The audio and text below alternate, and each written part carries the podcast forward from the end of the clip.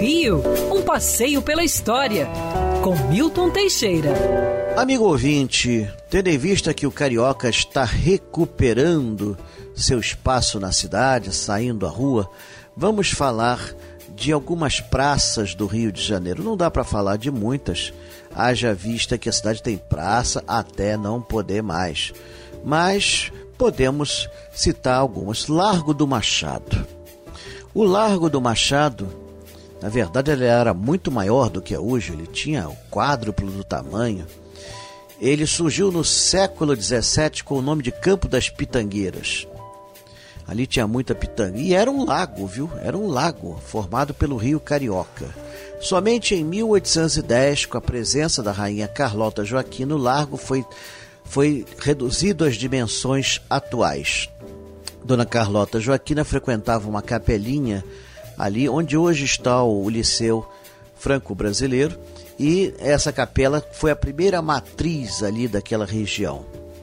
Finalmente, em 1842 foi dado início à construção da Igreja da Glória, Igreja Matriz da Glória do Largo do Machado, inaugurada em 1872 e terminada sua torre em 1875, com a presença do imperador Dom Pedro II, um belo edifício neoclássico. Ao seu lado está uma das primeiras escolas públicas do Rio de Janeiro, prédio tombado e que chegou a sediar a Faculdade de Filosofia.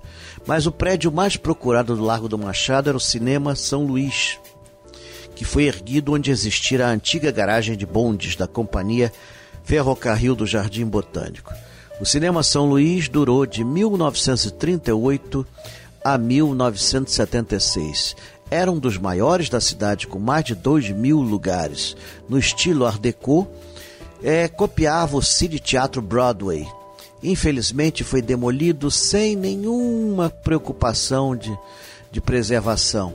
No lugar dele está o novo São Luís, que é uma construção moderna e que, a meu ver, não tem a mesma dignidade e grandeza do antigo edifício. Ao seu lado ficava o famoso Café Lamas, fundado em 1876, mas esse ainda existe, funcionando no Flamengo, firme e forte, aguentando todas as crises.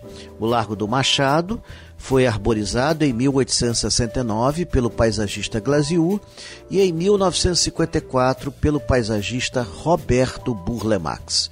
Hoje é um grande centro de trocas sociais da região do Catete, Flamengo, Laranjeiras e Cosme Velho. Quer ouvir essa coluna novamente? É só procurar nas plataformas de streaming de áudio. Conheça mais dos podcasts da Band News FM Rio.